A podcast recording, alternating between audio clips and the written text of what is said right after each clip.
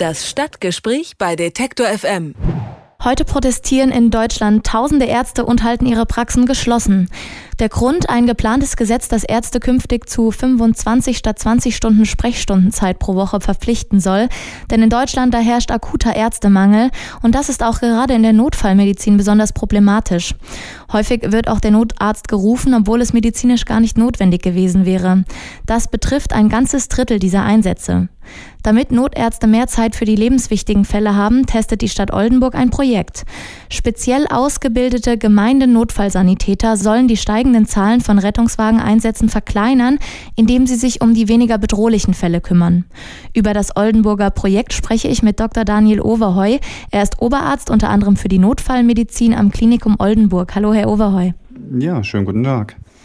Wie genau funktioniert das denn im Alltag? Ruft man dann trotzdem bei der 112 an und wird vermittelt oder sind die Gemeindenotfallsanitäter anderweitig erreichbar? Also für den Betroffenen ändert sich erst einmal gar nichts. Und er wird es auch quasi von dem, wie er vorgeht, gar nicht mitbekommen, sondern er wird weiterhin, wenn er entsprechend ein Anliegen hat, wo er meint, es ist lebensbedrohlich und gefährlich, die 112 wählen. Der Disponent in der Rettungsleitstelle wird dann ihm entsprechende strukturierte Fragen stellen und wird damit herausfinden, entsprechend, ob als lebensbedrohlicher Notfall er sogar Rettungswagen und Notarzt schicken muss, ob ein Rettungswagen alleine ausreicht oder ob durch diese strukturierte Abfrage herauskommt, hier handelt es sich um ein Anliegen, was nicht akut bedrohlich ist und was nicht der Kategorie Notfall einzusortieren ist.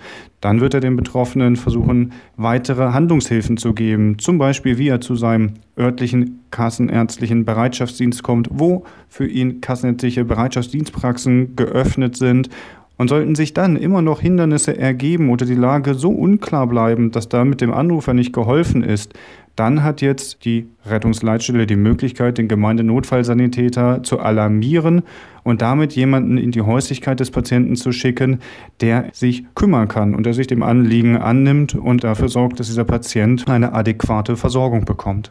Um was für Fälle handelt es sich denn da beispielhaft? Also keine Lebensbedrohlichkeit, kein Notfall, dann aber doch ein bisschen schlimmer als der kassenärztliche Notfalldienst.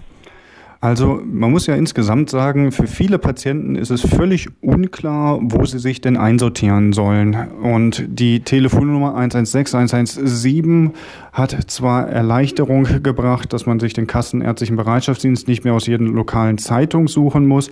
Trotzdem wissen viele Menschen nicht, wohin mit ihrem Anliegen. Und ganz viele wissen halt einfach auf der 112, da habe ich jemanden, der nimmt immer den Hörer ab. Naja, und dann passiert schon was. Das heißt, der Gemeinde Notfall Notfallsanitäter wird sich mit vielen Fragen auseinandersetzen müssen, wo es entsprechend um Fälle geht, die ansonsten auch der Allgemeinmediziner sich mit beschäftigt hätte. Das kann zum Beispiel der langwierige Schmerz sein. Nehmen wir den Rückenschmerz, der seit drei Wochen besteht, aber heute Nacht oder am Wochenende ist er jetzt besonders schlimm, ich kann nicht schlafen.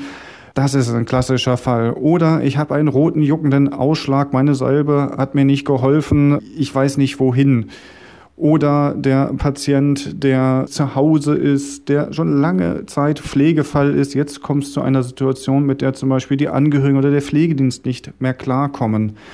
Das sind alles Situationen, wo sicherlich nicht der Rettungswagen als rollende Intensivstation mit Blaulicht hinfahren muss, sondern da muss jemand hin, der Strukturen und Organisationen vor Ort kennt und der helfen kann im Sinne von sich kümmern kann. Mhm, es geht also um richtige Allgemeinmedizin.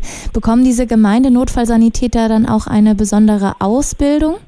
Alle Gemeindenotfallsanitäter sind in einem entsprechenden Curriculum über drei Monate zusätzlich ausgebildet worden. Das heißt, sie sind von ihrer Persönlichkeit her nicht nur Notfallsanitäter mit einem Staatsexamen, die haben ihre dreijährige Ausbildung mit dem Staatsexamen abgeschlossen, sie sind berufserfahren, sie sind hierfür auch nochmal separat qualifiziert worden und haben sich natürlich auch einer entsprechenden Abschlussprüfung unterzogen, sodass sie für dieses Handlungsfeld, was sie jetzt ganz neu betreten im Bundesdeutschen Rettungsdienst, so denke ich, gut vorbereitet dort hereingehen und ganz neue Handlungskompetenzen da erlernt haben. Was passiert jetzt, wenn die Gemeindenotfallsanitäter vor Ort äh, feststellen, dass doch ein Notarzt nötig ist?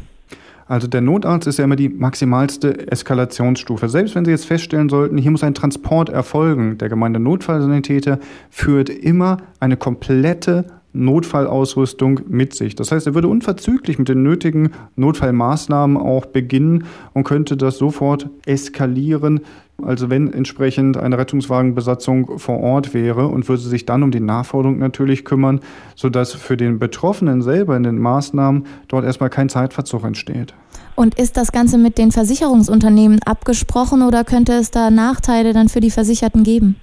Also, es ist natürlich mit den Kostenträgern, die für die Finanzierung des Rettungsdienstes zuständig sind, abgestimmt. Die waren ganz, ganz früh in dieser Projektphase mit im Boot und haben das begleitet, genauso wie es mit dem niedersächsischen Innenministerium eng abgestimmt wurde, sodass entsprechend dort alle wichtigen Entscheider auf, aus der Politik und aus dem Bereich der Kostenträger mit an Bord waren. Und die haben sehr aufmerksam das Projekt begleitet und begleiten es immer noch, um natürlich die Erkenntnisse zu gewinnen.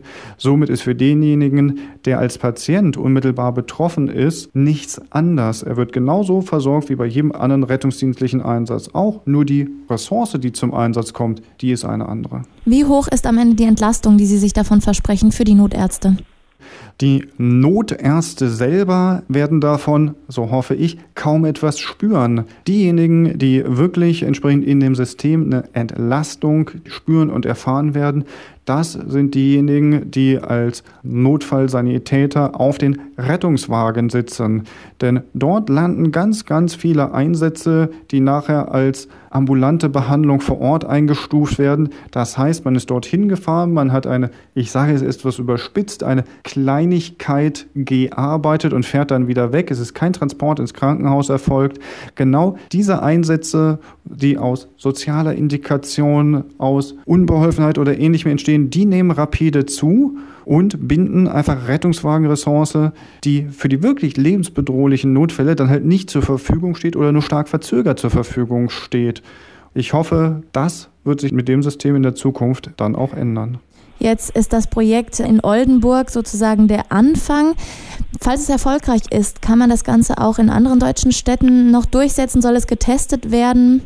Dafür ist die Begleitforschung da. Natürlich wollen wir hier zusammen mit der Universitätskliniken und mit der Universität Oldenburg die Begleitforschung hier engmaschig betreiben, auch mit der Universität Maastricht, die hier im Rettungsdienst schon Forschungsaufträge hat.